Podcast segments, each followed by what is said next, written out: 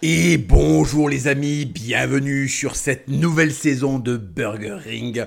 Burger Ring, le podcast le plus gras et le plus protéiné du game. Les amis, vous commencez à le savoir, c'est le premier épisode de la saison 2, puisque j'ai pris un petit mois euh, d'arrêt et de vacances en août. Euh, donc voilà, on avait suspendu la diffusion des podcasts. Donc voilà, c'est le retour du podcast. Alors, plusieurs annonces, puisque je vous ai un petit peu tenu en haleine euh, tout ce mois d'août. Euh, les podcasts, les amis, les podcasts vont, rester gratuits parce qu'en fait, au final, euh, j'ai pas envie de punir ceux d'entre vous qui me soutiennent parce que vous savez qu'il était question que je rende les podcasts payants ou une partie payante. Mais en réalité, ça serait injuste parce qu'il y en a une partie d'entre vous qui écoutez ces podcasts qui êtes des gens euh, bien et qui me rendaient, euh, qui me rendaient, si vous voulez, le, la, politesse que je vous fais en faisant le podcast en vous procurant mes livres et mes BD. Donc pour cela, ça serait vraiment injuste de passer, euh, voilà, de passer ces contenus en payant parce qu'en fait vous êtes déjà en train de me soutenir. Donc je me suis vraiment creusé la tête. En fait, je vais vous dire, ça me fait chier de faire des podcasts euh, gratuits uniquement quand euh, je tombe sur des enculés qui n'ont jamais rien fait pour me soutenir et qui me demandent de me presser de sortir un nouveau podcast, plus de hors-série, euh, qui râlent quand il y a un quand il y a un podcast qui a un jour de retard, voilà. En fait, ce genre de truc, ça dégoûte à la longue parce que, ben, en fait, euh, voilà, toutes les semaines, je sais qu'il va falloir que je me pose et que je fasse un podcast, alors que bon, je pourrais avoir l'esprit libéré et faire autre chose, sachant que j'ai beaucoup de boulot quand même à côté sur mes BD, mes livres et mes projets annexes. Donc, euh, voilà, je, je, je pense que c'est dommage de. Je sais que j'ai changé d'avis mille fois. Mais là, cette fois-ci, je, je, suis sûr de mon coup. Je ne vais pas rendre les podcasts payants. Je vais juste peut-être réduire la voilure.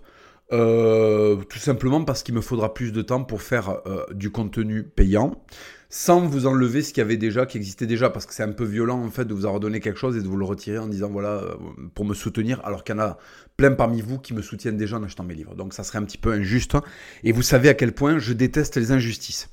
Donc dans l'idée, euh, ce que je vais faire, hein, c'est que je vous annonce que je vais créer donc euh, une plateforme sur Kik, sur la plateforme Kik, qui est une superbe plateforme parce qu'elle offre beaucoup de liberté euh, de ton, parce qu'elle est plutôt bien faite, parce qu'il y a déjà des noms très connus du streaming dessus parce que c'est français, donc en plus ça me voilà ça me plaît.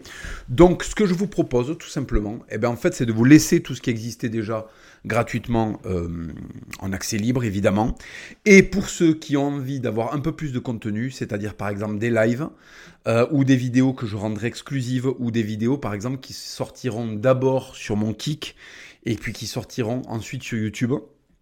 Euh, les vidéos par exemple comme mon joie euh, la vidéo numéro 3 de mon joie, typiquement, dans l'idée, j'aimerais bien euh, la sortir, euh, parce que ça c'est une vidéo importante, donc je, ne peux pas la sortir que sur une plateforme qui soit réservée aux abonnés, mais c'est quelque chose, par exemple, que vous pourriez avoir deux semaines en avance. Voilà. Donc, c'est des choses que, je, que j'envisage. Alors, je n'ai pas encore créé mon compte Kik, je voulais le faire hier soir. Je ne l'ai pas encore fait parce que jusqu'à la dernière minute, j'ai, hésité. Je voulais prendre conseil avant j'ai été plutôt bien conseillé. Donc, euh, donc voilà. Donc tout simplement, euh, en ce qui vous concerne, les podcasts vont continuer à être disponibles sur Spotify, Deezer, Google Podcast et compagnie. Il euh, n'y a aucun problème, vous continuerez à le trouver tant que je ne serai pas censuré, évidemment, parce que le jour où je suis censuré, ben, là, j'aurai pas le choix, il faudra que je les foute sur ma, sur ma plateforme payante. Et donc, je vous annonce que je vais créer une plateforme payante qui sera dédiée. Alors, pour le moment, écoutez bien, pour le moment, elle sera dédiée à des lives parce que vous êtes beaucoup à me demander à faire des lives comme je faisais à l'époque. Des lives euh, comme je faisais sur Gator où je pouvais répondre à des questions un peu plus d'actualité parce que je sais qu'il y en a d'entre vous qui, euh, qui ont besoin de ça. Ils veulent des trucs sur l'actualité, ils veulent mais pas forcément l'actualité négative. Hein. Je ne parle pas forcément d'actualité négative parce que je pense que l'actualité négative euh, le trop plein d'actualités négatives, même tout simplement l'actualité négative, pour l'actualité négative, c'est quelque chose qui est pas bon. pour votre humeur, pour votre énergie, pour plein de choses. Donc pourquoi pas faire des lives sur l'actualité un petit peu plus légère. Ça peut être sur la boxe, ça peut être. Mais comme à l'époque de Getter en fait. Je sais pas si vous vous rappelez. À l'époque de Getter, on parlait de tout et de rien. Euh, on parlait de religion, on parlait de choses qui étaient un peu qui, nous sortaient le nez euh, de la situation catastrophique dans laquelle est la France, en l'abordant toujours de manière humoristique.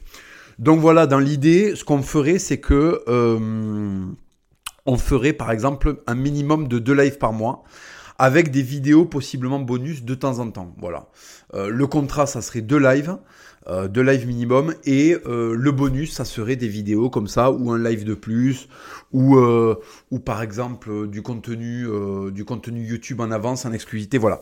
Donc, comme ce que je vous propose est quelque chose de relativement facile à mettre en place pour moi, les lives euh, c'est quelque chose de facile. Alors évidemment, euh, moi, avec les connexions pourries que j'ai en Espagne, il va falloir que je me déplace, que je revienne faire les lives en France, ou alors que je, fasse les lives euh, chez mon agent. qui a tout l'équipement pour, pour faire du live et du streaming, parce qu'il y a ça aussi que je voudrais développer. J'envisage de le faire. Alors pour l'instant, je vous promets rien. C'est quelque chose qui m'a toujours tenté de faire du gaming, parce qu'en fait, tout simplement, ben, je fais le job au niveau politique. Je fais le job sur, euh, je trouve, sur les, podcasts. Donc j'ai envie de me faire un petit peu plaisir, quoi. Et euh, vous savez que j'aime le gaming, je vous en ai toujours parlé, je vous en ai même parlé dans ce, dans ce podcast. Donc j'aimerais bien développer ça, euh, du streaming, voilà. Alors pas devenir un streamer gogol hein, euh, qui vous passe je sais pas quel jeu à la con euh, complètement abrutissant, mais euh, des jeux voilà des jeux légendaires, des jeux des jeux qui m'ont beaucoup marqué. ça pourrait être, j'en sais rien, je promets rien, je donne des idées, mais ça pourrait être par exemple Age of Empires, ça pourrait être Skyrim, ça pourrait être Turok, ça pourrait être des trucs comme ça. Ça pourrait être des trucs comme ça. Donc, euh, donc voilà, donc ça, ça peut être rigolo. Là, pour l'instant, eh ben, j'ai jamais streamé. Donc déjà, il va falloir que j'apprenne à le faire. Euh, j'ai un agent, comme je vous l'ai dit, qui est spécialisé là-dedans. Je lui passe le bonjour, c'est Cyril, voilà. Donc euh, Cyril va me faire une petite formation pour le streaming parce que ça peut être rigolo. Ça peut être rigolo qu'on teste ça, voilà. Mais le contrat de base, ça serait euh, de live pour démarrer. Et puis après, on voit comment je me développe. Bon, sachant aussi que j'ai une situation particulière, c'est que je suis entre la France et l'Espagne, donc euh, à chaque fois c'est un bordel pas possible. Je n'ai pas, je n'ai plus d'abonnement internet en France. et, euh, et, en Espagne, j'en ai pas non plus, c'est la 4G. donc, euh, donc voilà, il va falloir que je, je devienne un être humain et que je me procure un internet digne de ce nom, au moins dans un de ces deux pays, quoi. donc voilà, donc, donc voilà, donc pour commencer, on ferait de live et c'est pour ça d'ailleurs que je vais faire ça, je vous l'avais promis. Euh, on ne sera pas du tout sur des prix à 5-6 euros que font euh, euh, les, les producteurs de contenu qui font des vidéos avec des caméramans, tout ça et tout. Moi, un live, ça me demande beaucoup moins de ressources que, par exemple, de faire une vidéo. C'est pour ça que je ne vais pas me situer au niveau du prix à, à 5-6 euros, pas du tout, parce que je, en fait, tout simplement, le contenu que je vous propose est un contenu qui me, qui me demande pas de beaucoup dépenser, quoi. Voilà. Donc, pour des lives, on serait aux alentours de 2 euros, je pense. Voilà, on sera aux alentours de 2 euros par mois. 2 euros par mois pour deux lives euh, et potentiellement du bonus. Je pense que c'est quelque chose de très très raisonnable et ça vous permet euh, de me soutenir avec deux petits euros qui me font en fait un revenu stable et qui me permettent de pérenniser euh, mon activité et de, ben, de par exemple rediriger l'argent que je peux faire avec les livres sur la production d'un peu plus de vidéos. Voilà, des choses comme ça. Donc, euh, l'idée, voilà, c'est de partir sur deux lives. Euh, deux lives pour 2 euros, ça fait un euro le live. Je pense que pour un live d'une heure et demie, euh, ça, ça, je pense que ça, c'est tout à fait correct. et puis ça s'adressera évidemment au noyau dur de la communauté. Voilà. Mais disons que pour tous ceux qui ont acheté mes livres et tout, je ne me voyais pas vous faire encore euh, participer pour du contenu. Euh, voilà, vous me si vous avez acheté les livres, vous me soutenez déjà et j'ai pas envie de vous punir. J'ai pas envie de vous punir. Donc là, ce que je vous propose, c'est du bonus pour 2 euros par mois. Euh, si ça vous chante, eh ben écoutez au prochain podcast. Là, envoyez-moi vos vos, réponses par rapport à ça, si ça vous dit. Et euh, sur Instagram, évidemment, sur mon Instagram, Hugo Gimenez sur Instagram. Et en fonction de ce que vous me dites, ben, écoutez, on, adaptera l'offre, euh, je verrai. Je verrai. Voilà, bon, dans la mesure de ce que je peux faire, évidemment. Voilà, les amis, euh, une fois n'est pas coutume, on en était à 10 minutes de, voilà, 10 minutes de papotage. En général, j'essaie d'être plus Euh, plus, euh, plus court, mais, euh, mais voilà, c'était important. Là, il y a eu un mois de coupure, donc c'était important que je vous tienne au courant. Voilà, donc retour des lives sur Kik, possiblement dès la semaine prochaine, parce que j'ai plein de choses à vous raconter. Mais par exemple, il y a des sujets que j'ai envie d'aborder que je veux pas aborder sur Spotify. typiquement, des trucs très précis, des anecdotes très précises. Sur Kik, j'aurai beaucoup plus de marge de manœuvre. Voilà. vous êtes beaucoup à chaque fois à me demander, voilà mon avis sur euh, la loi de la, la, récente loi là qui, est passée sur la défense euh, la loi défense je crois qu'elle s'appelle euh, sur la mobilisation des capitaux privés sur aussi potentiellement la guerre en Ukraine ces choses là l'actualité de fond on va dire ou des thèmes, euh, d'ailleurs, des thèmes qui peuvent un peu, plus, euh, un peu moins légers que ce que j'aborde en, podcast, pardon. Des thèmes qui peuvent être, euh, voilà, par exemple, des thèmes historiques, revenir sur certaines sur certaines choses, sur certains événements de l'histoire de France. Ça, ça me plairait beaucoup. J'aimerais beaucoup parler de la guerre d'Algérie. J'aimerais beaucoup parler, euh, typiquement, en ce moment, de la situation a entre le Maroc et l'Algérie. Euh, c'est quelque chose d'intéressant à. Alors, bien sûr, évidemment, un... toujours avec un ton humoristique. Mais c'est des trucs que j'aimerais bien développer, quoi. Voilà. Donc, euh, Spotify n'est pas le lieu et la place pour le faire. Je pense qu'il faut continuer à garder l'esprit Burger Ring pour la chaîne Burger King et faire d'autres choses, euh, d'autres choses peut-être d'un calibre différent, parce que ça me manque aussi un petit peu de parler d'histoire et tout ça sur, euh, cette plateforme. Donc pour l'instant, elle n'existe pas encore, je vais la créer. Euh, et puis je vais me procurer du matériel pour pouvoir faire des lives. Alors au début évidemment euh, je les ferai avec mon, avec mon téléphone. Et puis petit à petit, enfin petit à petit, assez rapidement, je vais acheter du matériel pour pouvoir faire des trucs, euh, des trucs euh, sérieux. voilà, évidemment, évidemment, évidemment que les lives, c'est une question que vous me posez souvent, seront en rediffusion, évidemment très très important. ça, c'est quelque chose que vous me demandez souvent parce que je sais qu'il y en a qui vivent de l'autre côté de la planète, hein, hémisphère sud, ou très très loin sur un autre fuseau horaire en Russie, au Canada par exemple. Donc il n'y a pas de raison que vous soyez punis euh, donc, évidemment, tous les lives seront en rediffusion. Et il est possible que je fasse des lives des fois de nuit, comme je le faisais à l'époque, quand j'ai un petit peu d'inspiration, quand j'ai un petit peu de temps. Voilà les amis pour euh, ma décision concernant les podcasts. Voilà. Et donc, il est possible que le rythme des podcasts baisse un peu parce que, euh, voilà, tant que je pourrai maintenir la voilure, je le ferai. Quand j'augmenterai mon activité sur Kik, ben, je réduirai le nombre de podcasts euh, voilà, ça ne disparaîtra pas. Hein, euh, cette année, les podcasts ne disparaîtront pas, mais euh, ils, continueront en, en, accès gratuit. Mais j'en ferai peut-être tout simplement moins. Ça sera en fonction de mon énergie, du travail que j'ai à côté. Puisque vous savez que là en plus, je suis en train de préparer une BD qui est vraiment l'œuvre de ma vie avec un dessinateur. On a démarré ce projet. Moi, je l'ai écrit il y a 8 ans. Je vous en parle souvent, mais c'est quelque chose. Il me tente tellement de vous le présenter. Donc là, c'est quelque chose. Je suis un peu sur la dernière ligne droite. Il me reste à peu près un peu moins de 80 pages à dessiner, enfin à mon dessinateur, donc 80 pages à scénariser, ce qui fait environ 8 mois, 9 mois, 10 mois de travail. Avec la maquettisation et puis après la couleur sur certaines planches, euh, et puis la réécriture de certains dialogues, et puis l'ajout de certains, euh, de certains twists scénaristiques une fois que l'œuvre est terminée. En fait, euh, pour vous livrer quelque chose de solide et d'abouti, il va falloir peut-être qu'on attende un an. Donc, donc voilà, Dino Brutal Age est lancé. Dino Brutal Age est en cours d'écriture donc Marceau va le dessiner cet hiver. Donc il sortira potentiellement 2024 ou 2025. Voilà. 2024 ou 2025. Alors je sais que ça fait loin, mais c'est ce qu'il faut pour faire une BD. Hein. Et encore, Marceau travaille très très vite. Parce que je vais prendre par exemple une BD, euh, des, BD que vous connaissez bien, mais par exemple les BD comme Torgal, eh ben, c'était un album tous les trois ans, quand même. Ou tous les deux ans. Donc, euh, et c'est le rythme normal pour faire une BD euh, de 38-45 pages. Voilà, alors que nous on fait toujours des, des, BD beaucoup plus grosses, hein. on fait des BD de 80 pages. Donc Marceau est un bourreau de travail, euh, donc euh, même en allant très très vite, entre les projets qu'il a déjà, il faut s'attendre à ce que Dino Brutal Age ne débarque pas avant, soit fin 2024, soit début, euh, début 2025. Voilà les amis. Voilà pour l'actu. Alors, que s'est-il passé pendant ce mois d'août? Ce mois d'août complètement incroyable. Ah bordel de merde, il faut que je vous raconte mes vacances. Il faut que je vous raconte mes vacances. Il faut que je vous raconte mes vacances parce que il y a eu du très très lourd du côté du Mas d'Asile. Quand il y a eu du très très lourd du côté du Mas d'Asile. Alors je ne sais pas si vous connaissez le, le Mas d'Asile, mais c'est une grotte qui a été découverte, donc, euh, je ne sais plus en quelle année, au début du siècle, il me semble. Au début du siècle dernier, elle a été découverte et euh, elle n'a cessé de révéler euh, des vestiges très intéressants, des alors pas de peinture euh, pas de peinture rupestre, mais le crâne d'une jeune femme préhistorique qui a été décapitée. Voilà, le crâne a été décapité.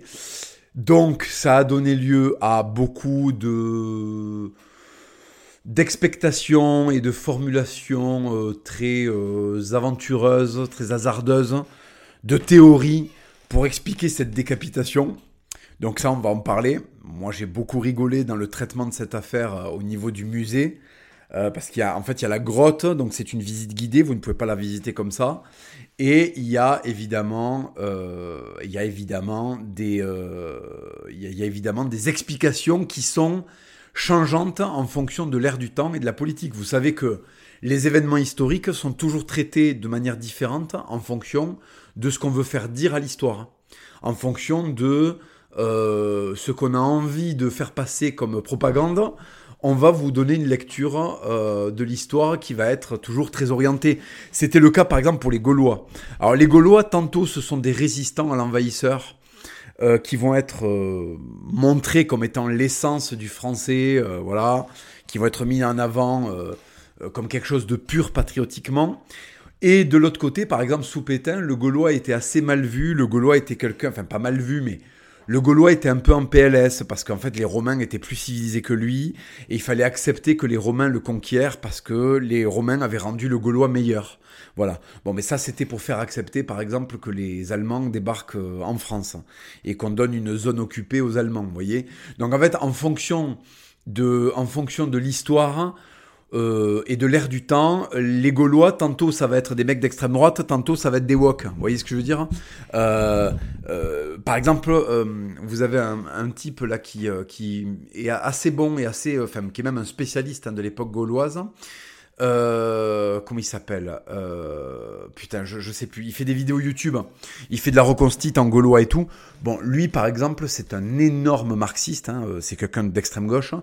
et dans les explications et la façon dont il voit les Gaulois, il appose a posteriori une vision très très politique en fait. Quoi. Il a deux doigts de te dire que que les Gaulois faisaient des grèves, qu'il y avait des grosses réunions de CGT. Enfin, pour lui, les Gaulois c'est germinal en fait, et les Romains c'est les patrons quoi. Grosso modo, c'est c'est un peu ça le truc. Donc c'est un type, euh, c'est un type bon qui, qui, qui a une passion pour les Gaulois, mais qui leur fait un peu dire ce qu'il a envie qu'ils disent. Voilà. Si vous voulez, si un mec d'extrême droite vous parle des Gaulois, il va vous parler de d'ultra, euh, de Gaulois ultra identitaires, ultra enracinés, euh, voilà. Et le gauchiste va vous dire non mais euh, pas du tout, pas du tout. Le Gaulois est ouvert d'esprit parce qu'en fait il échange avec les Grecs quand il va faire des campagnes pour Rome. Et puis on a retrouvé des monnaies qui viennent du Péloponnèse. Alors en fait il est ouvert aux autres cultures. c'est un grand artiste comme le sont tous les gens de gauche. il boit des 8-6. Euh, euh, quand il commence une phrase, il fait Hé hey, mec Voilà. Donc en fait, c'est ça. C'est qu'en fait, historiquement, on peut faire raconter ce qu'on veut à des faits historiques en fonction de ce qu'on veut y trouver en fonction de ce qu'on veut y trouver. Alors là où c'est un peu compliqué, c'est le Moyen Âge, parce que le Moyen Âge est quand même bien verrouillé. Hein. On, a, on a quand même des textes, on peut pas faire tout et n'importe quoi. Mais vous avez toujours des petites tentatives assez ridicules. Par exemple, il y a un bouquin qui était sorti sur le Moyen Âge qui expliquait les, que les transgenres étaient très nombreux dans la société et qu'ils le revendiquaient. Voilà, alors c'est un bouquin qui est sorti. Euh... Attendez, je vais, je, vais, je, je, vais foutre Internet en 4G pour aller chercher ce livre parce que c'est quand même assez incroyable. C'est quand même un truc. Euh... Enfin, c'est quand même du jamais vu qu'on nous explique que, euh, que, que, que, les, que les chevaliers. Enfin, que, que que dans la société médiévale ultra-catholique, vous aviez des gonzes euh, qui se réclamaient, euh, les gonzes, ils se réclamaient euh, de changement de sexe et de et de et de non-genrisme, quoi. C'est c'est ça, c'est vraiment. Enfin, il, a fallu, il a fallu vraiment attendre 2023 pour qu'on nous raconte des trucs pareils, quoi.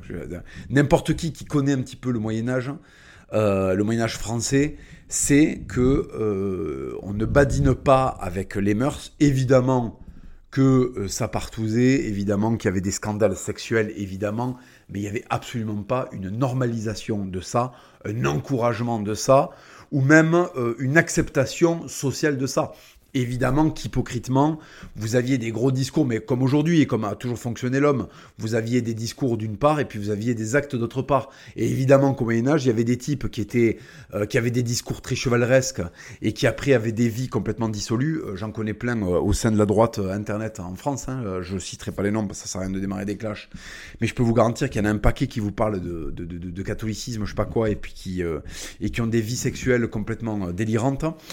donc donc voilà, c'est c'est pas quelque chose de nouveau, ce n'est pas quelque chose qui est inhérent à l'Internet et au XXIe siècle. Évidemment qu'au Moyen Âge, vous aviez déjà des tartuffes, des faux culs qui vous parlaient de vertu et qui étaient des porcs. Mais il y avait aussi euh, des gens qui étaient euh, réellement euh, imbus d'esprit chevaleresque et qui, et qui attachaient une grande importance. À la au côté strict des mœurs. Voilà. Et la société étant beaucoup plus catholique qu'aujourd'hui, euh, il y avait une bien moins grande acceptation de ces, de ces questions-là. Évidemment, évidemment. Euh, voilà. Et bon, voilà. En 2023, tout d'un coup, vous avez un loulou là qui sort derrière les fagots. Euh, non, mais en fait, voilà, aux croisades, il y avait des mecs, ils étaient bicurieux. Oui, d'accord, d'accord. Ok, ça marche. Ça marche. Ok, ok, Raoul, ça roule. Donc, euh, donc voilà. Donc, si vous voulez, je, je, je suis allé visiter donc cette grotte du Mas d'Asile. Et alors, donc, il y a un crâne qui a été décapité. Et alors, quand vous faites la visite, un, crâne de jeune fille, elle avait 20 balais, hop, ils l'ont décapité façon État islamique. Voilà. Euh, D'ailleurs, c'est rigolo parce qu'en fait, l'État islamique fait des trucs qui se passaient en Ariège euh, il y a 30 000 ans. Donc, comme quoi, c'est intéressant de voir comment se superposent les époques et. Et en fait de finalement constater que le, que l'État islamique a 30 000 ans de retard sur euh, sur euh, sur les hommes préhistoriques ariégeois. Alors déjà que euh, les ariégeois de 2021 de, de 2023 c'est pas la joie. Alors imaginez les ariégeois de, de, moins de 30 000 ans en Jésus-Christ. Bref, donc quand vous faites la visite du mas d'asile, alors vous arrivez. Alors bon, déjà deux choses. La gonzesse qui nous a fait la visite, c'était euh, bonjour, j'ai 17 ans. Enfin non, j'ai 21 euh, ans. Je suis euh, voilà, je fais une école de tourisme et en fait, j'ai grandi en 2023 donc je suis une cruchasse. Ah, je suis une cruchasse. et donc du coup, je me trompe dans les mots. j'ai réduit la complexité de mon explication pour me faire comprendre par le maximum de Mongols qui peuplent désormais le territoire. Moi, en fait, cette grotte, je l'avais visitée dans les années 90. Et le mec qui nous a fait la visite, c'est un gonze avec un swag et un style à la française complètement incroyable. Le mec avait une espèce de nœud de papillon, il était habillé avec des vestes, euh, des vestes en tweed. Enfin, vous savez, c'était l'espèce de professeur d'histoire tel qu'il était représenté dans les films hollywoodiens, quoi. Euh, avec la pipe, euh, le pantalon, le pantalon en velours côtelé, les pompes, les pompes en derby. Enfin. Euh, les pompes derby, pardon. Enfin, vraiment l'espèce de professor. It's Professor Wilson. mais version française, quoi. Un peu un Bernard Lugan, si vous voulez. Un Bernard Lugan, mais sud-ouest. Donc il y a quand même un peu plus d'épaisseur. Euh, je parle euh, du point de vue de la, de la carcasse, quoi. On était sur de la grosse carcasse. Oui, parce que ça aussi, c'est un truc des années 90. C'est que les scientifiques, hein, les mecs, les mecs sont pas des. Euh, les scientifiques dans les années 90, c'est pas des mecs qui ont jamais touché un ballon ovale, en fait. Les mecs dans les années 90, ils sont quand même encore. Hein, ils, sont encore solidaces. Enfin, alors je sais pas dans les autres régions. Mais dans le sud-ouest, si tu veux, tu les voyais, tu savais que oui, d'accord, il est allé au CERN, je sais pas quoi là, faire des trucs avec des calculettes quand faire des trucs avec des petits papiers là où tu griffonnes, d'accord, d'accord, ok, il a ouvert des bouquins, ça sentait un peu la poussière. Oui, euh, il avait des coudières sur sa veste qui étaient posées euh, sur la table de la Bibliothèque nationale de je sais pas quoi, d'accord, d'accord. Mais entre, entre midi et deux, après avoir bouffé et avoir pris son petit quart de rouge à la cantine, comme tout mec qui se respecte, quand il sortait dehors, et eh ben bim, euh, il faisait un, un toucher à 7 ou un petit rugby euh, avec ses collègues du CERN, ses collègues, euh, euh, ses collègues occitans ruraux du CERN. Oui, parce qu'en plus, c'était une époque où tu encore le, campagnard n'était pas autant ostracisé que maintenant, et tu avais encore des mecs, tu avais encore des ruraux. tu avais encore des ruraux qui étaient qui, arrivaient à des à des places de prestige, ce qui aujourd'hui pratiquement impossible tant la véritable ségrégation de, ce pays s'opère sur euh, non seulement les classes moyennes, mais surtout les classes moyennes rurales. Voilà, parce qu'en fait, euh, moi, ça me fait rire quand on me parle euh, toute la journée d'ostracisation, de, de, mise à l'écart. Euh, regardez un petit peu ce qui est investi dans le département du 93, qui est le département qui bénéficie le plus d'aide et le plus de financement, et regardez ce qui est investi dans la Creuse, la Lozère et, et, compagnie. Voilà. Et puis là, après, on pourra parler d'ostracisation, de, de laisser pour compte et je sais pas quoi. Bref. Donc, c'était des mecs qui venaient de la campagne. Donc, si tu veux, oui, c'était la science, mais c'était la science qui portait un slip kangourou, si tu veux. C'était la science hein, euh, que quand tu ouvres le bouquin, si tu veux, ça sent autre chose que le, le papier plastifié de Fernand Nathan, si tu veux.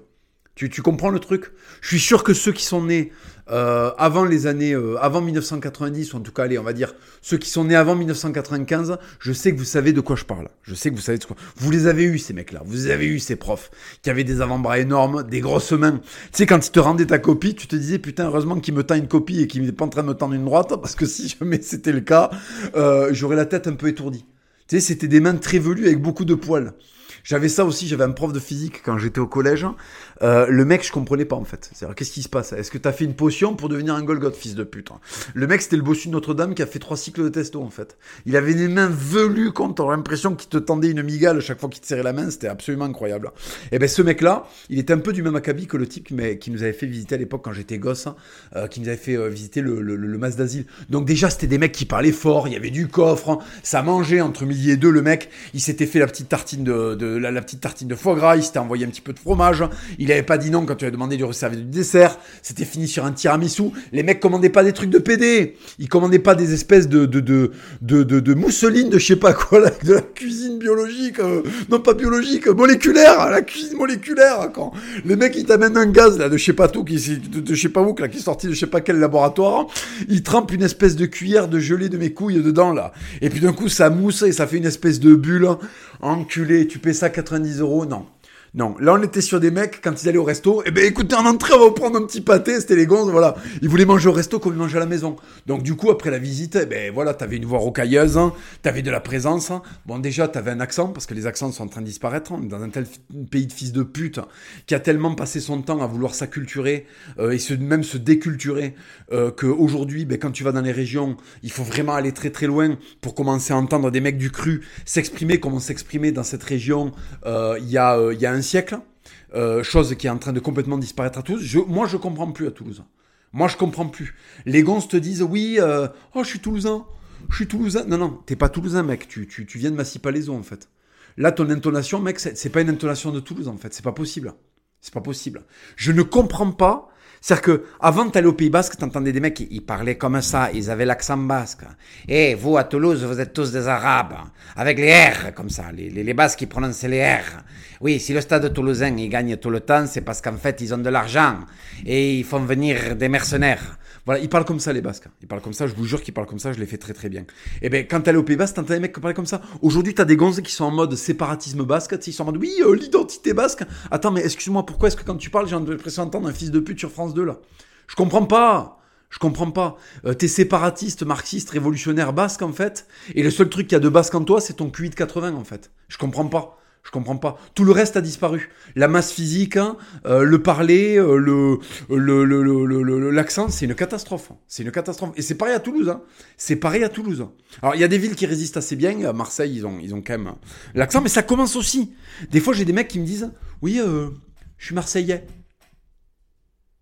Mais, mais t'es un imposteur, fils de pute, t'es pas marseillais. Mais c'est comme, par exemple, quand vous, avez, vous allez en Picardie ou à Lille et que vous avez des gonzes qui parlent le même accent qu'à la télé.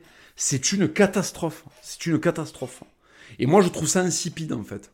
Enfin, euh, les gens qui ont un accent neutre, en fait, ils n'ont pas un accent neutre. Ils ont l'accent de la Loire, en fait. Ils ont l'accent, euh, je sais pas, ils ont l'accent parisien. Non, pas parisien. Ils ont l'accent parce que l'accent parisien, c'est le titi parisien.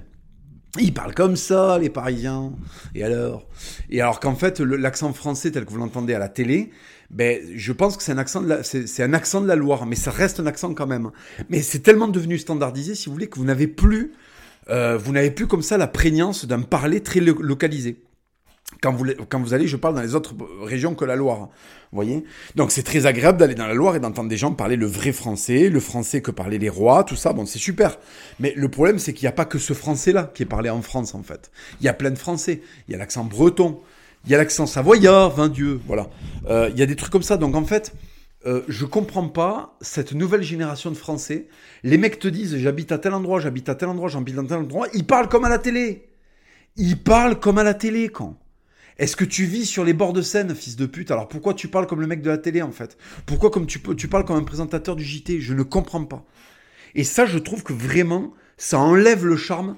Imaginez, imaginez, on est en 1990 là, on est euh, euh, on est au mois de décembre, c'est la sortie scolaire géniale, là, avant les vacances. Alors, paf, on va au mas d'asile. Et là, tu tombes sur une espèce de, scientifique euh, préhistorique, là, euh, spécialiste de la préhistoire. Le mec, il est habillé en barbour. Il ressemble au professeur qu'il y a dans les films, quoi. Le mec, tu sais pas, c'est Sherlock Holmes. Est-ce qu'il va résoudre une enquête hein? Est-ce qu'il va gratouiller un silex? Tu sais pas trop, en fait, le gonze, tu vois. Tu tombes sur des mecs comme ça. En plus, il y a du physique. Bon, les enfants, grosse voix, donc tu l'entends de loin. Ça aussi, c'est important, tu vois. Le, le, mec a un sens du théâtre, c'est la France à. Oui, parce qu'en fait, la France, c'est un pays où les mecs, en fait, parce que ça, il faut bien le comprendre, c'est nous qui avons inventé le Oh bonjour, monsieur le comte, en faisant huit tours de, de, huit tours de chapeau, une courbette. Euh, comment allez-vous aujourd'hui? N'est-ce pas une belle journée? Oh, pour se promener dans le beau jardin de Versailles Comment allez-vous, madame la comtesse? J'ai oublié de vous saluer. Pardonnez-moi, tendez-moi donc votre main que je la baise. Putain, la France, voilà, c'est ça, quand. C'est la grosse politesse. C'est l'emphase, bordel. Pourquoi on est devenu des mecs timides? Je comprends pas. Euh, bonjour, bonjour. Euh. Tu sais, maintenant, quand il y a des stages hein, ou des trucs en entreprise et tout, les gens, ils en chient de prendre la parole. Mais putain, mais, mais avant, mais ça envoyait le steak. À l'époque des mousquetaires, mais tout le monde était euh, Gérard Depardieu, si tu veux tout le monde envoyait, tout le monde était Christian Clavier en fait. Tu vois, tout le monde était entendu à l'autre côté de la pièce. Est-ce que vous connaissez ces ambiances-là, euh, euh, quand il y a un truc de groupe là entre adultes? Euh, Bonjour, est-ce que vous pouvez vous présenter? Oui, alors, je m'appelle Michel. Non, plus fort, Michel. oui, alors, je, m'appelle Michel. Non, plus fort, Michel. T'es là, tu dis, putain, arrête de le torturer, Michel. Michel, il en peut plus. Michel, il a pas envie de se présenter. Il a pas envie de décliner son blaze. Il est imposable à 75%. Son pays est, rempli, son, pays est rempli de maghrébins. Qu'est-ce que tu veux qu'il décline son nom Il en peut plus, il veut plus rien dire, il est dégoûté de lui-même. Il n'y a plus rien qui lui apporte du plaisir, à part regarder les, documentaires sur euh, Fourniret sur Netflix en disant putain, les gosses qui sont fait attraper par lui, ils ont vraiment une, vie plus merdique que la mienne. Laissez-le tranquille, ce pauvre Michel. Michel, c'est plus son ancêtre. L'ancêtre de Michel, il aurait répondu Bonjour, messieurs, je m'appelle Michel. Je viens de. Tiens, là, il aurait dit un endroit épique, tu vois. Il aurait dit, par exemple, Je viens de Castres. Je, viens de Couzex, en Limousin. Putain de merde. Et à la place, non, on a un. On a un. on a un. Euh, je m'appelle Michel. Michel, t'as pas encore disparu, t'es pas comme les dinosaures. Il n'y a pas encore une, comète euh, du grand remplacement qui a, percuté ta planète. Je pense, Michel, que tu peux, dire ton nom, tu prends pas beaucoup de risques. Parce qu'en fait, c'est ça aussi, c'est pareil. La gonzesse qui nous a fait visiter la grotte, je vais vous la raconter, hein, l'histoire de la grotte. Hein, mais si vous voulez, je pars dans tous les sens. Vous le savez, c'est comme ça. J'ouvre un tiroir, qu'un ouvre un deuxième, et ça continue. La gonzesse qui nous présentait le Mazdaville, déjà, elle avait appauvri le niveau de ses explications parce que, euh, en fait, le niveau général a baissé. Moi, quand j'étais petit, le mec s'adressait à une classe de CM2. Il avait envoyé le steak sur les explications, mais on était, on n'en pouvait plus on n'en pouvait plus. Le mec avait contextualisé, il nous le faisait sentir, le feu dans la grotte, complètement rempli de fumée. Euh, il nous le faisait sentir, la peur de l'ours, la peur en, fait que dans les tréfonds de la grotte, il y a un ours préhistorique qui est hiberné qui fasse un massacre. Et il nous filait les détails, il nous expliquait la pression qu'il y avait dans la mâchoire des ours préhistoriques, il nous expliquait leur vélocité, leur coefficient de gifle quand ils mettaient une tarte à un néandertalien, il nous expliquait ce qui se passait, il nous donnait des détails. Voilà, et ça nous régalait. Euh, moi, je me rappelle, par exemple, le Gonz avait dit, le gosse avait dit, euh, toi, viens. Donc, euh, il avait choisi un gosse, le gosse s'était approché. Et ben voilà, l'ours, euh, sa patte, elle est grosse comme ça. Et là, il avait écarté les mains et il y avait 50 cm entre les mains. Il nous avait fait l'os. C'est 6 cm. Après, il y a les muscles, c'est 10 de chaque côté de l'os. Donc ça fait 26 euh, cm. Et puis après, il y a les poils. Donc on tombe sur un bras qui fait visuellement 50 cm circonférence. Putain, ils nous disaient ça, on en pétait. On en pétait déjà qu'on avait peur de nos darons, qui avaient des avant-bras qui déjà faisaient euh, euh, presque, presque 15 cm de, de, de, de, rayon, tu vois. Quand ils t'expliquaient que le rayon, en comptant les poils du bras de l'ours préhistorique, c'était 50 cm, c'était épique. T'étais concentré, bordel de merde. T'étais concentré. Ça te plaisait, tu t'en rappelais. Regardez, j'allais faire cette visite en CM2. Je m'en rappelle encore de cette histoire. Je m'en rappelle encore. Tellement que le mec m'a marqué. Parce qu'il avait de la personnalité. Parce que le mec faisait pas des repas de salope. Parce qu'en fait, le mec avait eu une vraie formation. Il était sorti dehors. C'était pas un archéologue tantouse hein, qui avait appris tout ce qu'il savait dans les livres. Ah, mais alors moi, je suis un zététicien d'archéologie. Alors, euh, source, source, voilà. Moi, je ne crois qu'aux sources. Et fils de pute, est-ce que t'allais le respirer, l'air de la grotte? Est-ce que t'allais la respirer, la marche en Ariège tu te l'es tapé euh, le, le, le, le, sentier là pour monter de pour monter de, de, de, de, de Tarascon sur Ariège, là, sur, sur le bas d'asile, là. Est-ce que tu l'as fait, ça, fils de pute? Non, tu l'as pas fait. T'es resté assis sur un banc dans une triste bibliothèque de merde et t'as jamais touché un ballon, ni au foot, ni au rugby, espèce de salope. Comment tu peux nous parler de la préhistoire? Ça commence à bien faire, ces mecs qui nous parlent des époques solides et qui, dans leur vie, sont des serpillères à foutre. Comment est-ce que tu veux comprendre la préhistoire si t'as jamais le papier euh, chiotte qui s'est percé sur les doigts quand t'appuies? Est-ce que tu peux me parler de préhistoire si t'as jamais eu une discussion de plus de 25 minutes hein, avec un pilier euh, de, foie ou de la gardelle sur l'aise? Comment tu peux m'expliquer la brutalité d'une époque où Jésus-Christ n'existait même pas encore si t'as si jamais vécu euh, une braderie euh, à Lille ou que t'as pas eu un grand-père qui était marin-pêcheur en Bretagne, fils de pute? Comment tu peux nous expliquer des trucs lourds alors que ta vie est légère en fait? T'as une vie, mon pauvre, c'est un smoothie en fait. Tu vois, on a mixé plein de trucs PD et ça fait une boisson insipide en fait. Tu vois, et dedans il y a du concombre et de la carotte. Voilà. Alors peut-être que t'es détox, mais en fait t'es tout sauf intéressant. T'es tout sauf marquant, fils de pute. Et là, ce qu'on a eu euh, la dernière fois, donc là j'y suis allé avec ma compagne euh, au Mas d'Asile, c'est pas un espèce de professeur Grant solide hein, qui a joué au rugby et qui prend quatre fois du pâté quand tu lui demandes ce qu'il veut manger. D'accord? On a eu de la gonzesse en BTS tourisme euh, qui parlait doucement, qui faisait des fautes de français et qui faisait des explications, mais j'avais l'impression qu'elle parlait à des trisomiques. Et cette partie du silex, on l'appelle la la la pointe. Ah, d'accord, ok, ok, d'accord.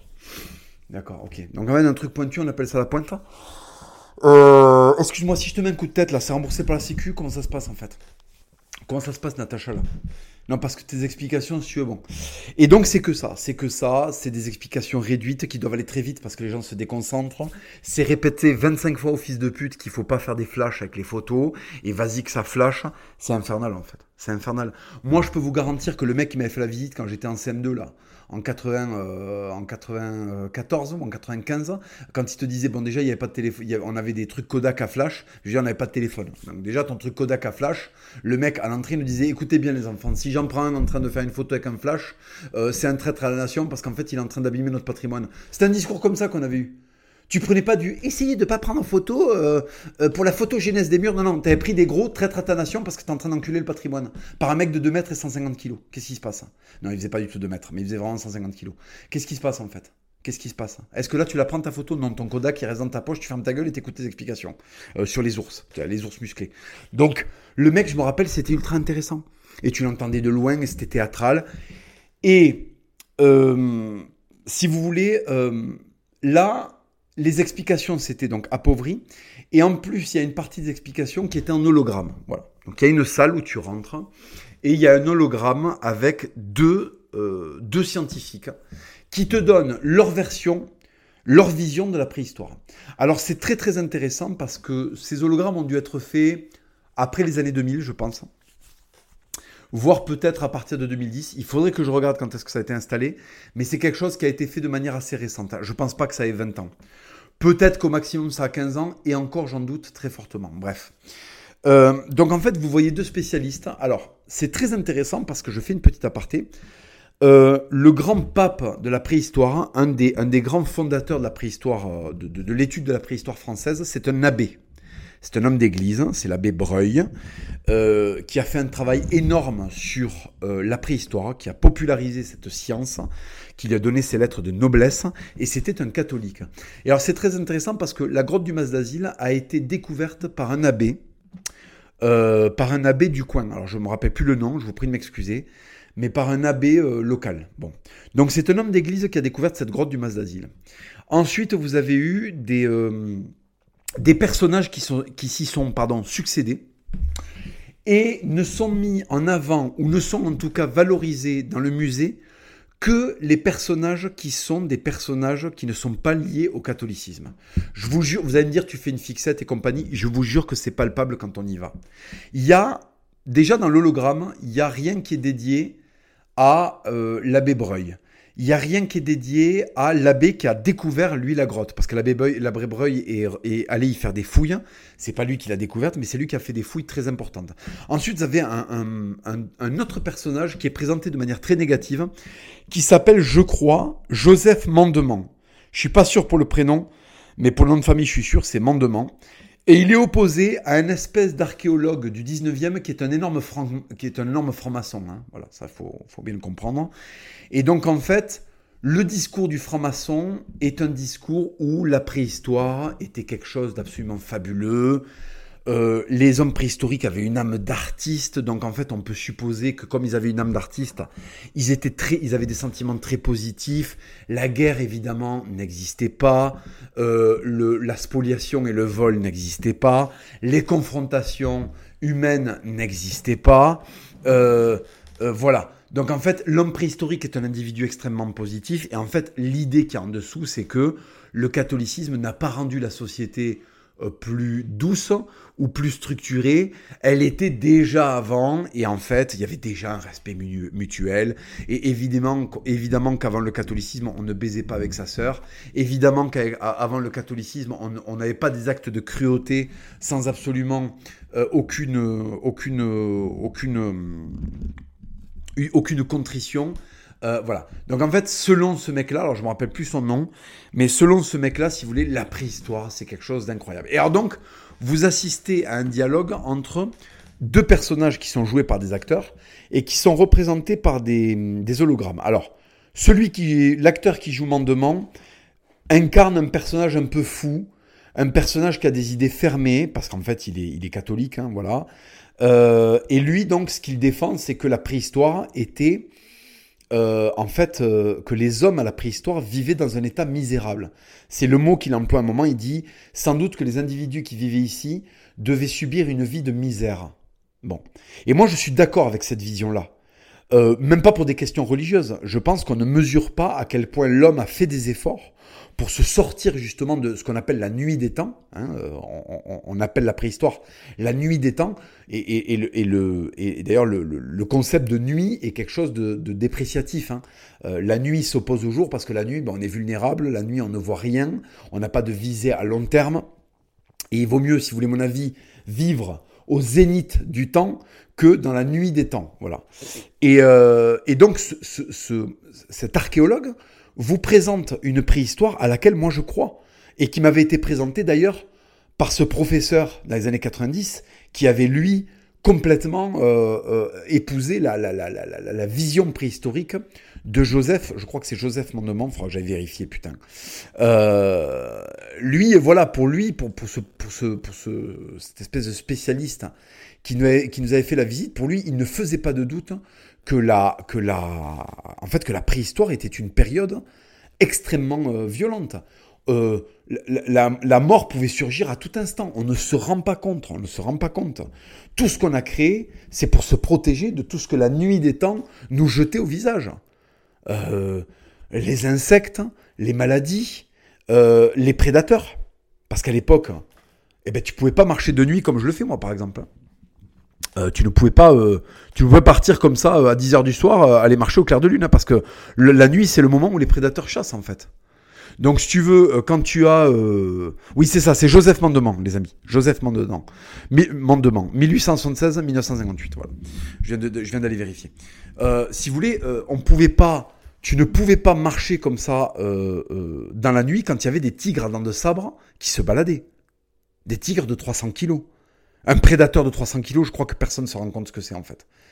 Il y a vraiment que les gauchos pour se dire que la préhistoire c'était un truc de ah ouais ils, vivaient de cueillette, euh, de d'eau fraîche et de cueillette, mais fils de pute, fils de pute. Mais les mecs étaient des victimes, les mecs étaient des proies, les mecs étaient ce qu'est un homosexuel dans le 93 à partir de minuit. Les mecs étaient du gibier. Les, mecs étaient, euh, étaient des, tubes digestifs sur pattes. Alors oui, ils avaient une expression artistique tout à fait sensible et tout à fait magnifique. Il suffit d'aller regarder les peintures rupestres du Mas d'Asile.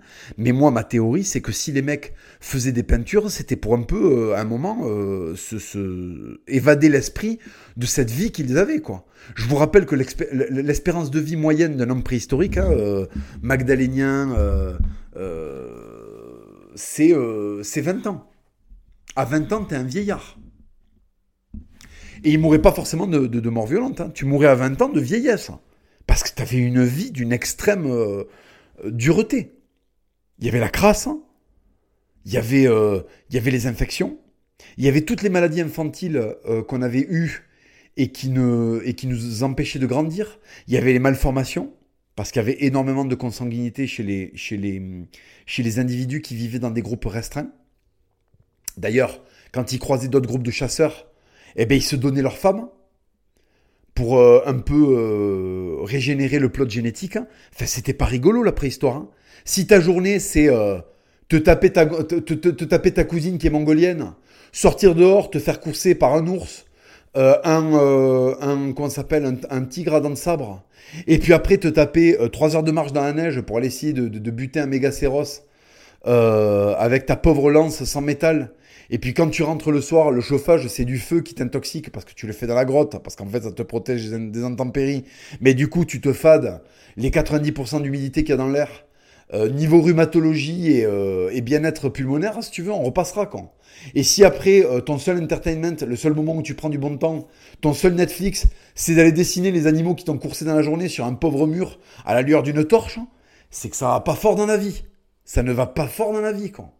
Alors ils sont géniaux les mecs parce que à un moment ils te présentent le, ils te présentent la vie au mas d'asile comme étant un petit bout de paradis, loin de la civilisation euh, prédatrice. Enfin c'est un truc d'énorme trotskiste de merde quand. Le gonze qui a écrit les textes euh, des, des, hologrammes et de la balade, c'est un gigantesque mec qui vit en roulotte en fait quand. Le gonze il fait des, il fait des festivals l'été quand. Il se lave pas trop les aisselles le mec. Il y a une odeur de fumée quand il te parle, quand même, le gonze qui a écrit ça, quand. Qui t'a écrit que la préhistoire, c'était le Club Med. Fils de pute. Tu sais ce que ça fait déjà de se faire cousser par un rot Déjà, moi, moi j'en ai un de gros chien, je le caresse, j'ai la pression un peu quand il met sa tête entre mes jambes et qu'il est tout près de mes couilles. Et que ça pue le vieux steak parce que j'ai mon pantalon à lycra dans lequel j'ai sué comme une merde parce qu'il n'y a pas de gonzesse à la maison. Du coup, je change mon, je change mon calbut tous les trois jours, le de changer tous les jours, tu vois. J'ai la pression alors que je l'ai élevé. J'ai la pression alors que c'est moi qui lui donne des croquettes. Quel est le niveau de pression quand tu te fais courser par un animal qui fait 10 fois son poids? 10 fois son poids, il fait le machin, quand. il est où le niveau de pression, en fait? Il est où le bonheur? Il est où le bonheur? Il n'y a pas de chanson comme ça? Attendez, je vais le taper, ça, parce que je crois que c'est une chanson. Il est où? Il est où le bonheur? C'est pas un truc comme ça? Voyons. Christophe Maé.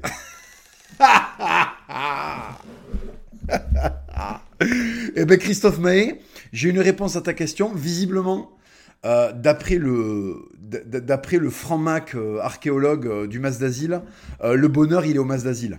Il est sous une grotte avec des ours de, de 500 bars en train de manger des escargots de roche. Allez, on va se faire, euh, on va se faire. Il est où le bonheur Attendez, excusez-moi parce que je veux juste le, je veux juste le refrain. Ça va me faire rire. Putain, là, j'ai la cabine à Christophe Maé. Vous savez, c'est violent de parler de préhistoire et de tout d'un coup avoir la fif à, Christian, euh, à Christian, qu'est-ce que j'ai À Christophe Maé devant les yeux. attendez, attendez. Hop, ça charge. Allez, c'est parti. Alors, pourquoi j'ai pas la pub? Pourquoi j'ai pas le son euh, pourquoi j'ai pas le son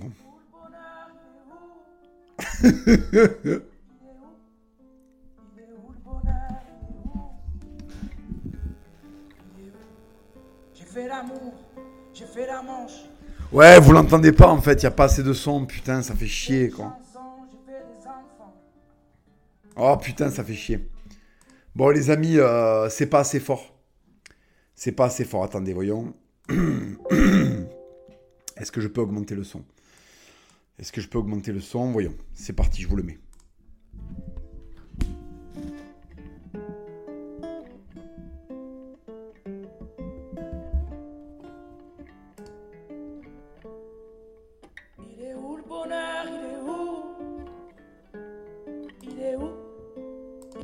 Putain, c'est chiant. J'ai pas de son en fait.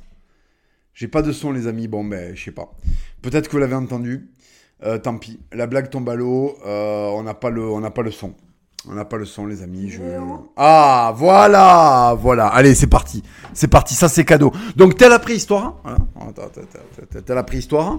Alors voilà. En fait, t'as le choix. t'sais.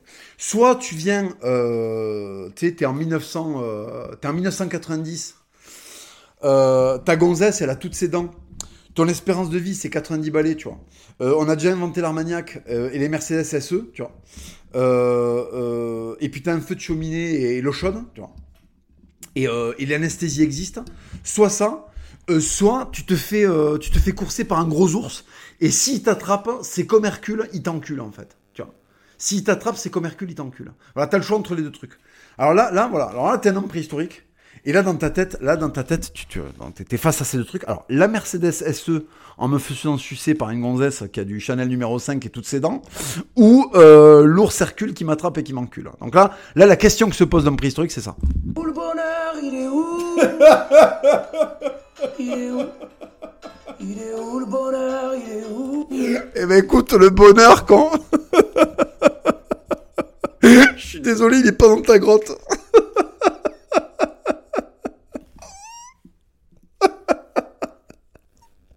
Le bonheur, tu te le mets au cul quand...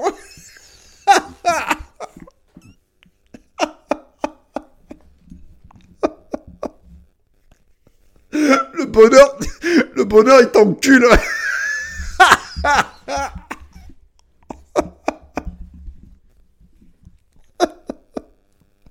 Oh, comment tu t'appelles?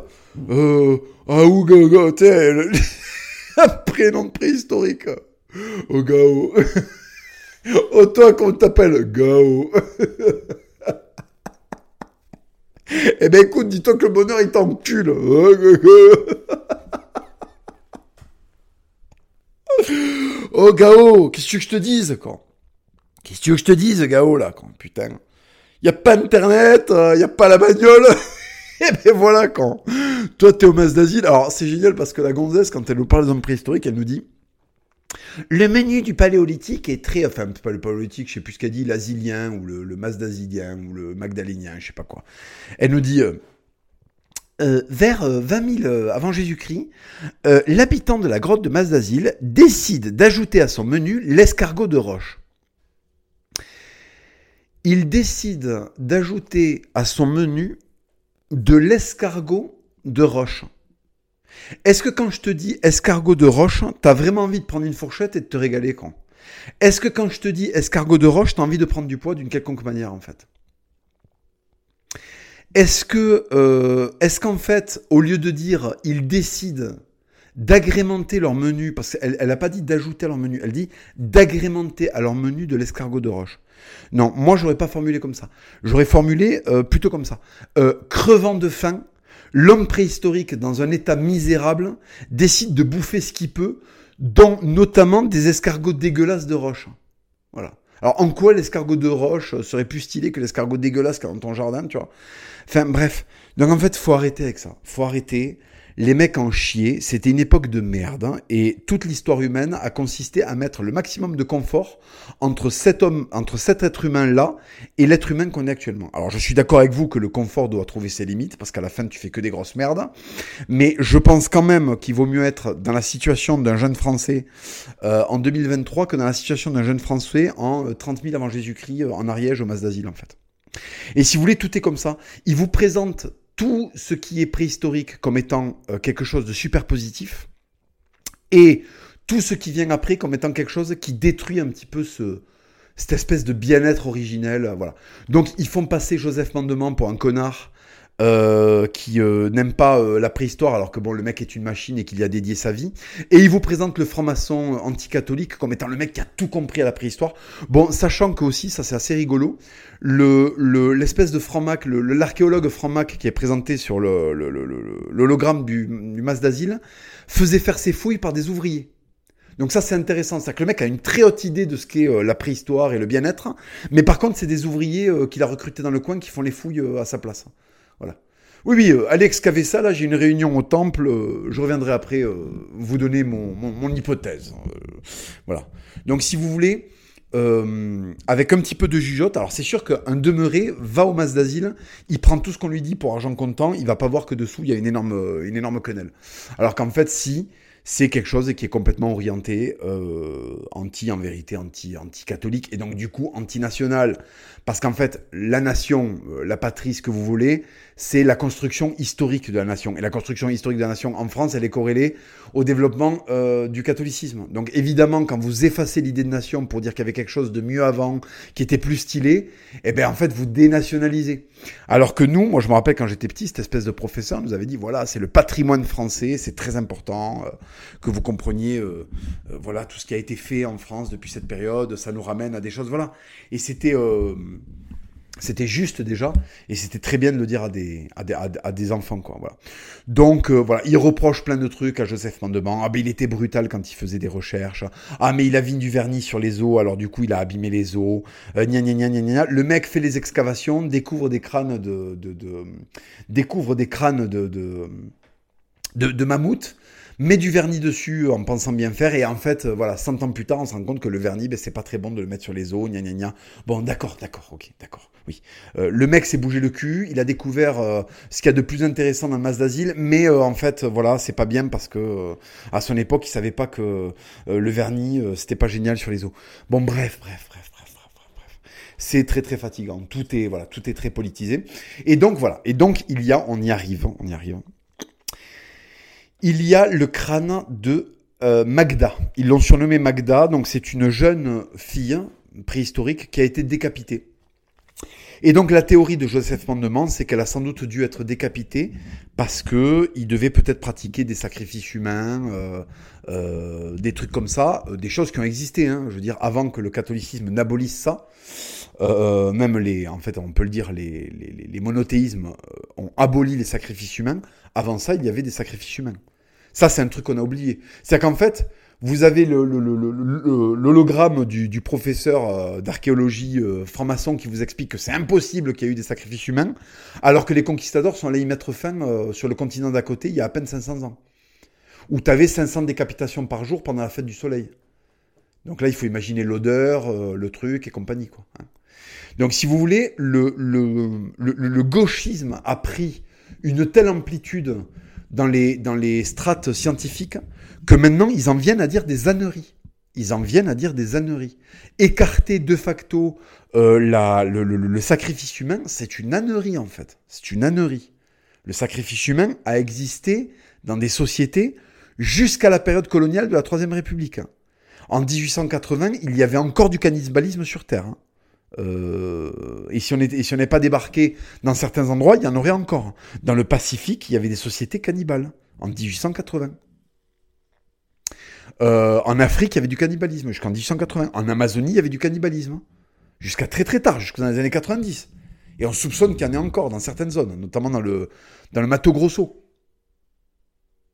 Donc, si vous voulez, euh, que le mec comme ça, là, d'un revers de la main, dise non, non, ça, n'est absolument pas un sacrifice humain, mais qu'est-ce que t'en sais, espèce de sale merde? La seule chose qui fait que t'as pas envie que ce soit un sacrifice humain, c'est que tu veux pas que cette période pré-chrétienne soit euh, plus valorisante pour l'être humain que la période post-chrétienne. C'est tout. C'est la seule raison qui te fait dire ça, espèce de sale merde. Voilà. Donc, ne vous faites pas avoir, y compris par des pseudo-spécialistes qui vous expliquent ci et ça. Il y a des raisonnements tangibles et des preuves, des preuves, des preuves factuelles qui montrent que euh, il est où le bonheur, il est où Euh, Pas avant Jésus-Christ, frère. Voilà, pas avant Jésus-Christ. Parce que en fait, ce qu'il faut comprendre, c'est que le christianisme est venu et a lâché des phrases du style légionnaire, retiens ton épée, Ne vois-tu pas que c'est une femme, euh, cette femme boite Oui, mais euh, c'est une roumaine. Oui, mais peu importe. Euh, oui, c'est une, c'est une zigane. Oui, oui, oui, mais peu importe, peu importe. Dieu te voit. Est-ce que ça va amener quelque chose à l'humanité que t'éclates cette, euh, cette tzigane qui boite au feu rouge? Non, on ne le fait pas. Et là, tout d'un coup, on a une société de compassion. On a arrêté de jeter des handicapés du haut des falaises. On a arrêté de laisser les, vieux crever tout seuls. Enfin, quoique, maintenant que la société se déchristianise, eh ben, on recommence. On a arrêté les sacrifices humains. En tout cas, dans les cercles qui ne concernent pas les, qui ne concernent pas certaines certaines sociétés, euh, certaines sociétés actuelles, certaines sociétés secrètes actuelles qui se réunissent euh, une fois par an. Bref, donc si vous voulez le le le, le, le, postulat de c'était mieux avant Jésus, il est très souvent euh, en réalité la dissimulation d'une arme braquée contre le récit national et contre la fierté nationale. Voilà, sachez-le. Je vous le dis pour la prochaine fois. Et donc, Joseph Mandement soutenait, en bon catholique, il soutenait évidemment que cette décapitation devait avoir euh, un lien avec de la violence, avec la violence qui devait régner dans ces périodes où tout, tout manquait. Si t'en viens à agrémenter ton menu d'escargot de roche, c'est qu'en fait, il n'y a pas de cheeseburger, tu vois.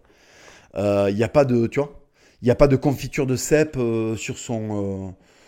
lit de, pommes de terre à, la, friture à l'ail et au canard gras. Hein. Donc si vous voulez à un moment, faut, redescendre. Voilà, faut redescendre et faut, faut comprendre que tout ce qu'on a bâti, tout ce que nos ancêtres ont fait, en fait, dire que la préhistoire c'était mieux, c'est tout simplement cracher sur tout ce qu'ont fait nos grands-parents pour nous rendre la vie plus facile, nos, nos ancêtres. Voilà, c'est aussi simple que ça. C'est aussi simple que ça. Donc ne vous faites pas avoir, les amis. euh, voilà. Alors évidemment, cette, euh, cette espèce de Magda est glorifiée comme une espèce de divinité alternative. Donc vous avez plein de, vous avez plein de. Alors elle est représentée au musée. Il la représente et en fait elle jouit d'une espèce de, il y a une espèce de secte de babos de merde qui se sont mis à la vénérer et qui viennent chaque année rendre hommage à Magda. Voilà, ils l'ont appelée Magda, la jeune fille décapitée. Donc ils sont venus lui, euh, sont venus lui, voilà, lui rendre hommage. Donc il y a des espèces de festivals qui sont créés, qui s'appellent Matricia Experience. Je m'en rappelle encore. Matricia Experience. Attendez, je vais taper sur Google Matricia Experience pour vous dire tout ce que Matricia Experience contient. Matricia Experience, c'est un rendez-vous pour les, pour les pulapis euh, annuel euh, à côté de la grotte du, Mas d'Asile pour faire du didgeridoo, des trucs comme ça. Attendez, je, vais regarder. Ah, Matricia. Alors, Matricia Experience. Donc, ça se passe à Demazan, en Ariège. Voilà. Et j'ai vu l'affiche au Mas d'Asile. Parce que le Mas d'Asile attire des babos dégueulasses fans de préhistoire qui viennent en, en camping. Il y avait notamment d'ailleurs deux Hollandaises qui puaient de la schneck. Mon Dieu, mon Dieu. Enculé. Une horreur. J'étais à la billetterie pour rentrer. J'étais avec ma femme à la billetterie pour rentrer, euh, pour rentrer voir euh, la grotte. Il y avait deux Hollandaises, euh, des, des, des, des, des, hollandaises. Elles puaient de la fouffe, mon Dieu. Pourquoi t'as mis une cave à vieux gouda dans ta schneck? Qu'est-ce qui s'est passé en fait? Qu'est-ce qui s'est passé? Qu'est-ce que tu as fait? Qu'est-ce que tu as fait? Ah putain, et on s'est tapé l'odeur un moment, hein, parce que ça embaume, hein. ça embaume. hein. Voilà. Donc je vous raconte pas l'odeur dans la caverne. Les mecs qui chient un mètre de là où on mange, les gonzes qui puent de la gueule, parce que voilà, Euh, les mecs qui ont des maladies euh, et qui chient dessus, euh, le, bébé pourri qu'on a oublié dans un coin. Enfin,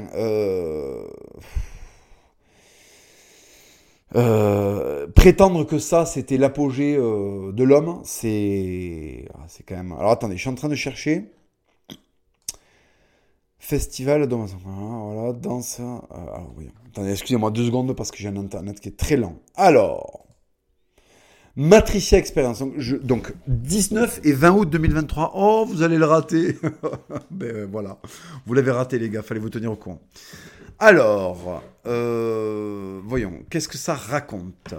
Du 19 au 20 août, Matricia est une expérience immersive mixte dans l'énergie féminine. À la croisée entre la rencontre artistique, l'immersion, le rituel, un espace où le féminin est un sauveur à goûter plutôt qu'une polarité séparée. Un espace qui invite chaque personne, qu'importe son genre, à plonger dans la matrice de la vie et à éveiller ses perspectives. Des propositions qui ouvrent le champ des possibilités et la voie de l'être-té. la voie de l'être-té. Alors, quelque chose me dit que la voie de l'être-té ne passe pas par une douche quotidienne. Un pas de plus vers cette nouvelle ère qui s'ouvre à nous. Une rencontre d'âme à âme en pleine nature.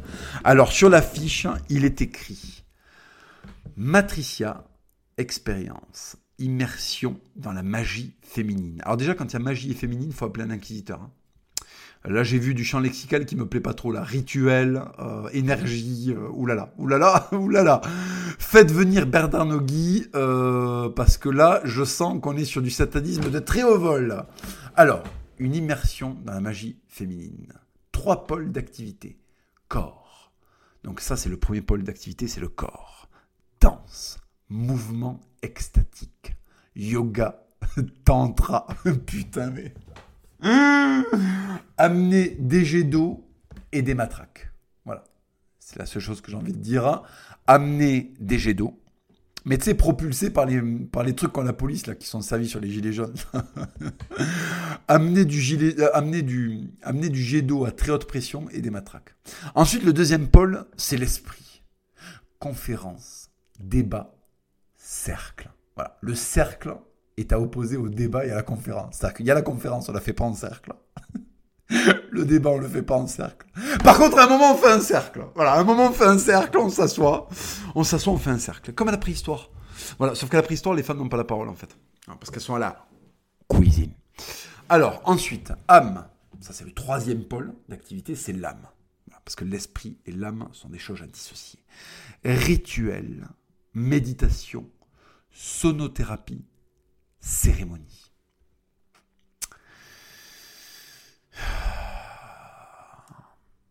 Pater noster qui es in celis.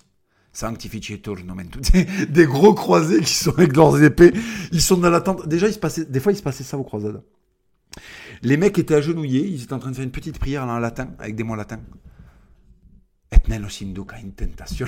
Il y avait des, il y avait des gros. En fait, il faut comprendre qu'il y avait des gros Normands, des Occitans, des, des, des, mecs de nos régions, quoi, finalement. Des Picards, qui étaient à genoux dans le désert, avec des armures de 35 kilos, en train de serrer leur épée dans la main.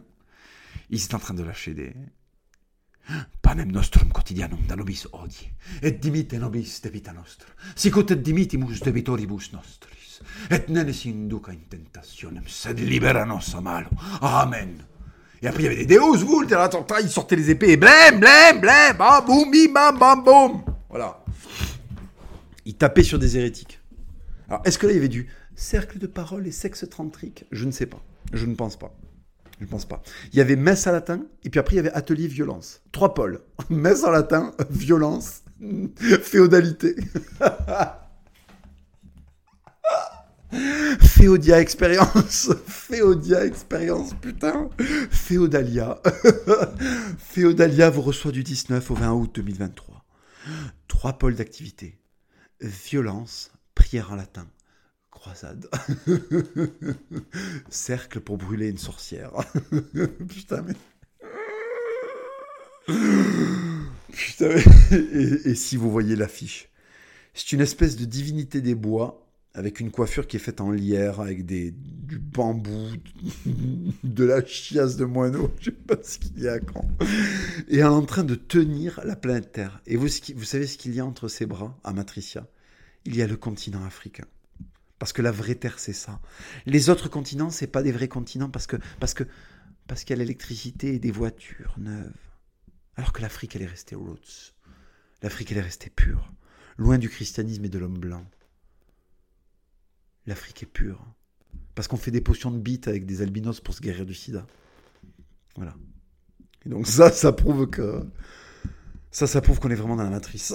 Dès qu'il y a un hôpital et que le courant, euh, en fait, quand tu allumes la lumière, eh ben, ça fonctionne. C'est qu'en fait, tu, es dans la matrice. Tu n'es plus dans la matrice.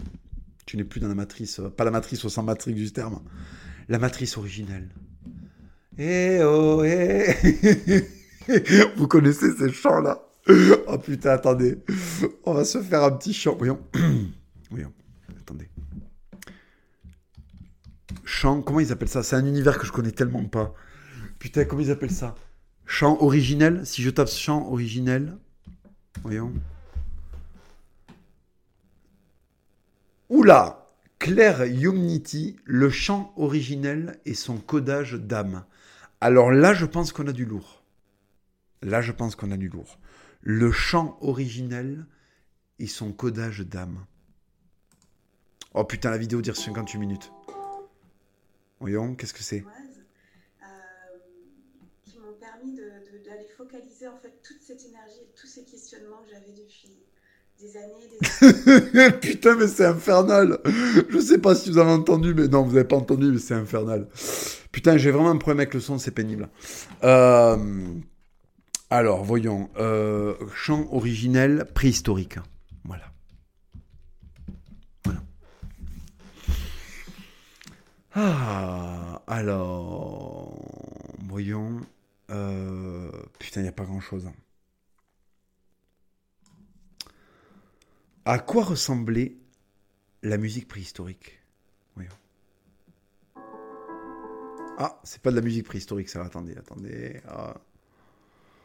Bon, vous savez ce qu'on va faire? On va pas s'emmerder. Euh, je sais ce qu'on va mettre. On va mettre euh, du didgeridoo.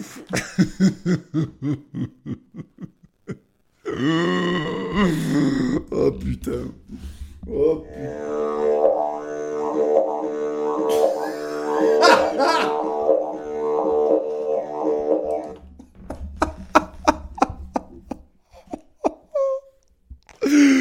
C'est extrêmement mélodieux.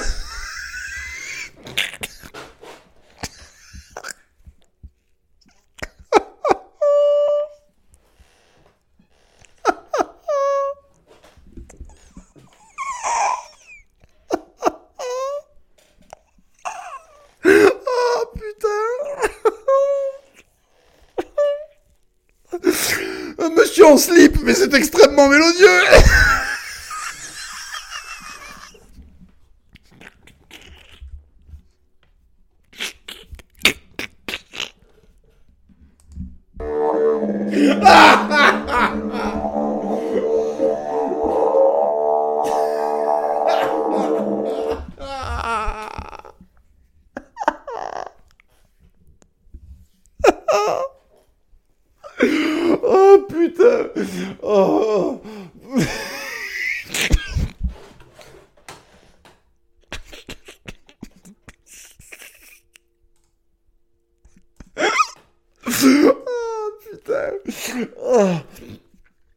Excusez-moi. Oh. putain. Ah, L'homme moderne a décidé d'agrémenter sa musique avec des saxophones et des... euh, et des synthétiseurs. Ah putain. Non mais. Attendez, mais bon, parce que, bon, j'ai rien contre les aborigènes, le didgeridoo est un instrument aborigène, mais... j'ai- Bon, ah, non, attendez, pas sinon ça tombe sous le coup de la loi. Attendez, attendez, faut que je fasse gaffe à ce que je vais dire. Bon, je vais vous faire écouter... je vais vous faire écouter deux musiques. Euh, je vais vous faire écouter, je vais vous faire écouter deux musiques hein, et vous allez me dire laquelle vous pensez euh, qui est la plus proche de Matricia Experience. C'est-à-dire en fait euh, de, la préhistoire, de l'époque bénite, de l'époque originelle, de l'époque où on n'avait pas encore détruit l'être humain avec ce satané catholicisme et, et tous ces vaccins, d'accord? Alors attendez. Attendez, bougez pas.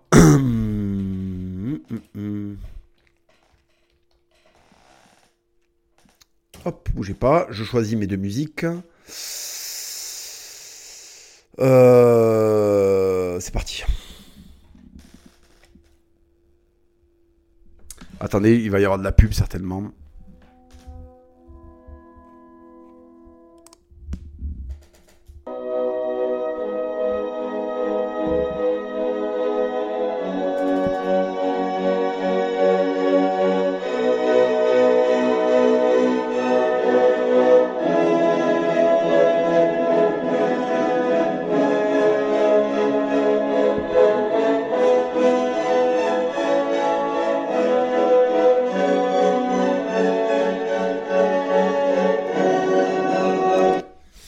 Voilà, alors vous me direz de quelle époque euh, de la préhistoire euh, date cette musique. Et ensuite, je vais vous faire écouter une autre musique et vous me dites ce que vous en pensez. D'accord? Bougez pas, bougez pas.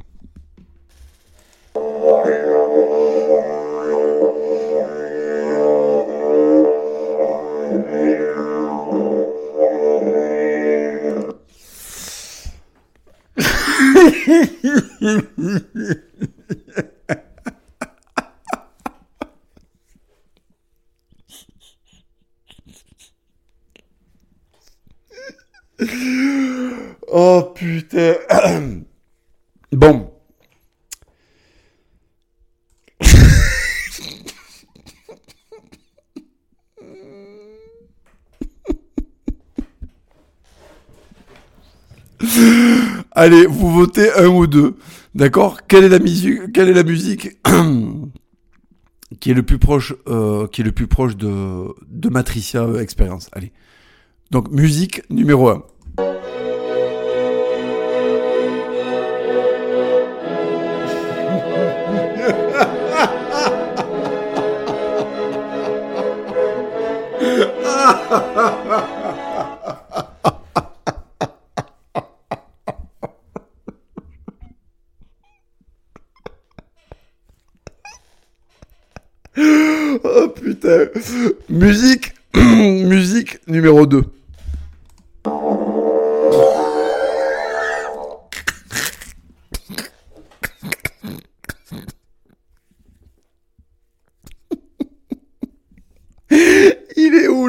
Où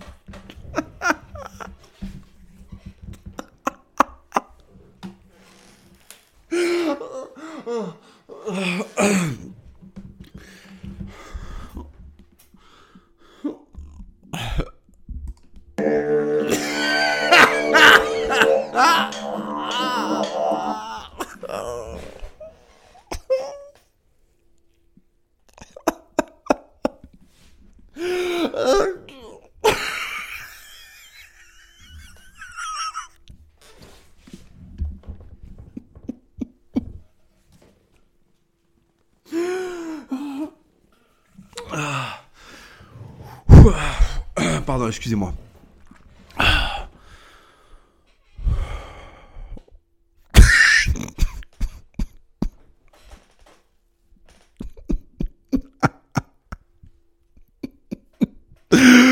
Pardon, excusez-moi, excusez-moi. Voilà, donc vous me direz sur Instagram laquelle des, laquelle des deux, la 1 ou la 2, est la plus proche de, de Matrice Experience. Voilà les amis. Bon. Écoutez, je vous donne rendez-vous à dimanche prochain pour un nouveau podcast. Et euh, je vous embrasse. À très bientôt.